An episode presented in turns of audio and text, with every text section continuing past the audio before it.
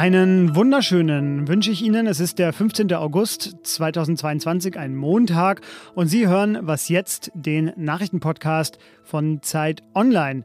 Fabian Scheler ist mein Name. Schön, dass Sie auch heute mit dabei sind. Ich werde reden über den ja, traurigen Jahrestag der Machtübernahme der Taliban in Afghanistan und wir überprüfen gemeinsam die Revolutionsaufrufe für den deutschen Energiekrisenherbst. Zuerst aber die Nachrichten. Ich bin Matthias Peer. Guten Morgen. Salman Rushdie geht es nach der Messerattacke gegen ihn wieder besser. Sein Sohn berichtet, dass der Autor bereits wieder ein paar Worte sagen konnte und nicht mehr auf künstliche Beatmung angewiesen ist. Die Verletzungen seien zwar ernst, Rushdie habe aber seinen Sinn für Humor behalten. Der Schriftsteller war am Freitag bei einer Veranstaltung von einem Mann angegriffen worden. Rushdie wird seit Jahrzehnten von religiösen Fanatikern verfolgt. US-Medien berichten, dass der Tatverdächtige Kontakt zu den iranischen Revolutionsgarden hatte. Millionen Gaskunden in Deutschland erfahren, wie viel sie ab Oktober draufzahlen müssen. Trading Hub Europe, das Gemeinschaftsunternehmen der Gasnetzbetreiber, teilt heute mit, wie hoch die sogenannte Gasumlage sein wird. Sie soll Unternehmen entlasten, die wegen der gedrosselten Lieferungen aus Russland das Gas anderswo für viel Geld einkaufen müssen.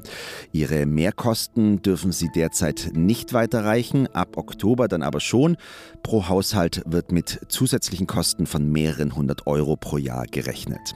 Redaktionsschluss für diesen Podcast ist 5 Uhr.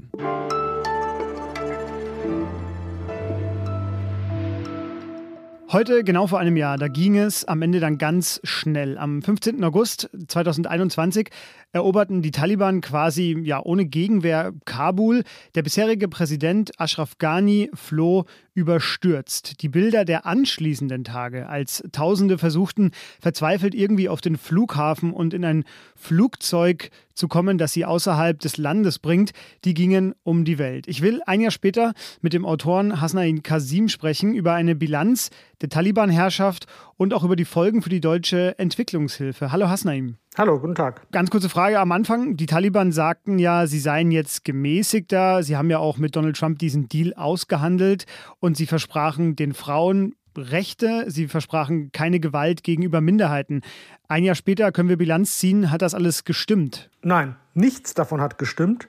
Kein einziges äh, Zugeständnis, äh, was sie gemacht haben, haben sie äh, eingehalten. Frauenrechte werden nicht eingehalten, Menschenrechte werden an sich nicht eingehalten. Äh, Frauen bekommen keinen Zugang zur Bildung, maximal bis zur sechsten Klasse.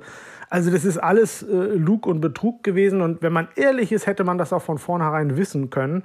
Äh, man brauchte aber nur irgendetwas, an das man sich klammern konnte, um dann halbwegs guten Gewissens aus dem Land zu verschwinden. Gib uns mal einen Einblick, wie ist denn die aktuelle Lage? Haben Sie Ihre Macht gefestigt oder ja, gibt es da vielleicht auch trotzdem noch irgendwie eine Art Gegenwehr? Grundsätzlich sind die Taliban in Afghanistan an der Macht. Äh, sie haben sich nach und nach in verschiedenen Provinzen etabliert.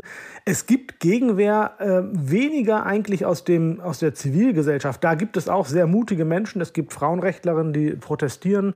Es gibt aber Widerstand von einer ganz anderen Seite, nämlich von noch radikaleren Menschen äh, äh vom Islamischen Staat. Der ist dort äh, mittlerweile doch recht etabliert, hier und da an bestimmten Stellen und versucht Fuß zu fassen, versucht die Taliban zu verdrängen und aus dieser chaotischen Situation Profit zu schlagen und dort im Grunde genommen sich zu etablieren.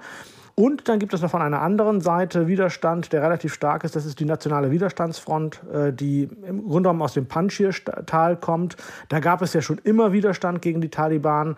Das ist ein Zusammenschluss von verschiedenen Gruppen, die gegen die Taliban sind. Ich möchte den Jahrestag nutzen, um einmal noch mit dir zusammen das, das größere Bild sozusagen zu zeichnen. Denn mit dem 15. August 2021, da hat ja jetzt nicht nur ein Militäreinsatz geendet, sondern auch die Hoffnung, zumindest diesem Land ja mit humanitärer Hilfe und vor allem viel Geld wieder aufzuhelfen. Was bedeutet das denn jetzt auch so ein Jahr später für das Konzept der deutschen Entwicklungshilfe, die ja dort, sage ich mal, ja, engagiert wie vielleicht keine andere war? Also ich hoffe nicht, dass es bedeutet, dass man das Konzept der Entwicklungshilfe als solches in Frage stellt. Ich lese das hier und da, das sei Neokolonialismus und man könnte den Leuten nicht mit Geld helfen und es ginge doch nur darum, den Menschen westliche Werte aufzudrücken. Das halte ich für Unsinn. Natürlich kann man mit Geld helfen und natürlich gibt es Werte, die man von mir aus auch als westliche Werte diffamieren kann. Aber wenn eine Frau oder ein, keine Ahnung, auch ein Mann äh, wegen Ehebrust gesteinigt wird, dann äh, sind die sehr froh, wenn man denen hilft und nicht, äh,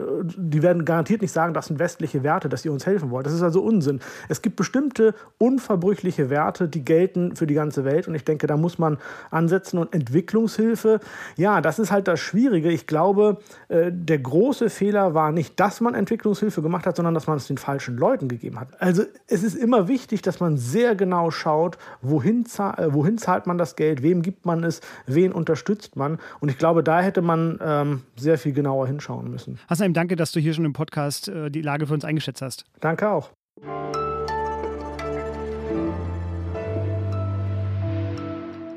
Und sonst so?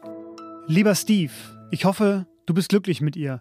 Jetzt weiß die ganze Stadt, was du für ein schmutziger Betrüger bist. Von deiner Jenny. PS, diese Anzeige habe ich mit deiner Kreditkarte gekauft. So steht es riesig gedruckt, einseitig in der australischen Zeitung Mackay and Whitsunday Live. Das hat in Australien sehr viel Aufmerksamkeit erregt. Die Aktion ist jetzt schon ziemlich genial, aber es ist jetzt nicht ganz klar, denn es kommt ein Plot-Twist. Die Zeitung hat sehr viele Nachrichten erhalten und sie hat mit einem Statement reagiert. Und da schreibt sie, sie wisse weder, wer Steve ist, noch verrate sie Details über Jenny. Die Kreditkarte wurde auch nicht belastet. Das Ding ist, ein ähnlicher Text hat schon mal kursiert. Ähm, es scheint sehr wahrscheinlich, dass es eine Marketingaktion der Zeitung war für die eigene Anzeigenabteilung. Falls ja, herzlichen Glückwunsch, sehr gelungen.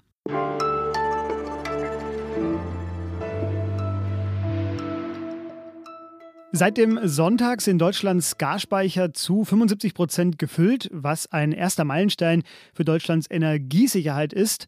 Doch schon heute könnte es für viele Menschen in Deutschland sehr konkret werden, wie die Energiekrise sie betrifft wenn nämlich die Höhe der sogenannten Gasumlage bekannt gegeben wird, also ganz konkrete Energiemehrkosten.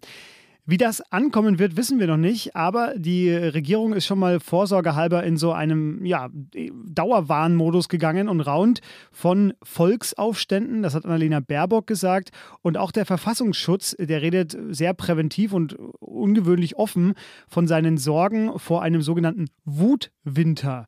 Was ist da dran und ist es gut, dass schon so weit vorher davor gewarnt wird? Das bespreche ich jetzt mit Lenz Jakobsen. Hallo Lenz. Hallo. Lenz, ist es zu viel Hysterie, bevor überhaupt jemand auf der Straße ist oder wie siehst du das? Ja, das Irre ist ja, dass wir über diesen kommenden Aufstand sprechen, äh, anstatt einfach abzuwarten, was passiert. Das ist eine spezifische deutsche Besonderheit, glaube ich. In anderen Ländern, sei es in Großbritannien, sei es in Österreich, gibt es schon größere angekündigte Streiks und andere Aktionen. Ich persönlich wäre der Meinung, dass es gut wäre, wenn ähm, sich daran nicht nur die üblichen Verdächtigen in Talk Talkshows beteiligen würden und die Ministerinnen und Minister, sondern auch Leute, indem sie einfach auf die Straße gehen. Denn das sind ja die, die oft übersehen werden, ne? diejenigen, die jetzt am meisten unter den steigenden Preisen leiden. Und die können gerne laut werden, wenn es nach mir geht. Mhm.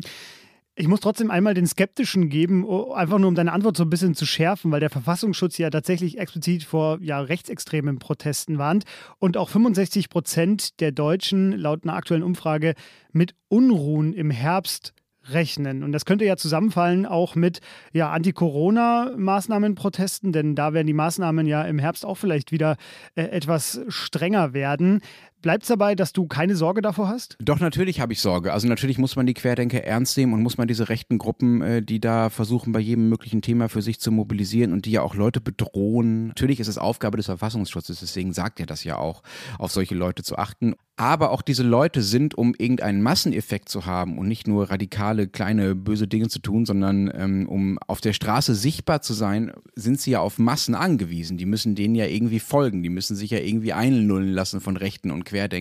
Und das ist genau der Punkt, wo ich das Gefühl habe, dass die deutsche Diskussion da ein bisschen merkwürdig verläuft, weil man den Leuten offenbar gar nicht mehr zutraut, sich von den Querdenkern abzusetzen, sich von den Rechtsradikalen abzusetzen und einfach nur für das auf die Straße zu gehen oder für das laut zu werden, kann ja auch in anderen Foren passieren, ähm, was ihnen wichtig ist. Noch ein Satz zu dieser Umfrage, die du zitiert hast.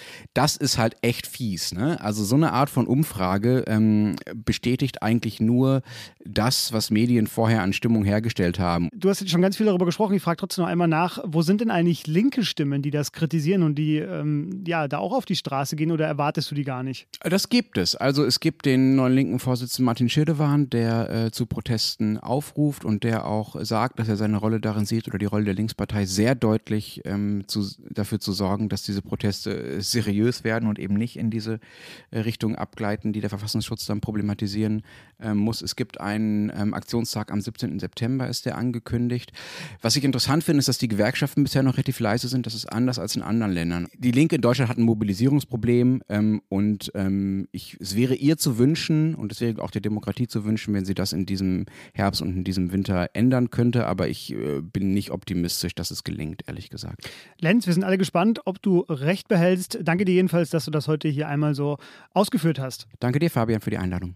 Und das war was jetzt am Montagmorgen. Das Update heute wird sich ganz sicher auch der Gasumlage widmen. Alle Fragen und Antworten dann dort. Mich hören Sie dann morgen wieder. Was jetzt zeit.de, das ist unsere Mailadresse. Falls Ihnen irgendwas auf dem Herzen liegt heute an diesem Montag, schreiben Sie uns. Wir freuen uns. Kommen Sie aber jetzt erstmal gut rein in diese Woche. Ich sage bis bald. Tschüss.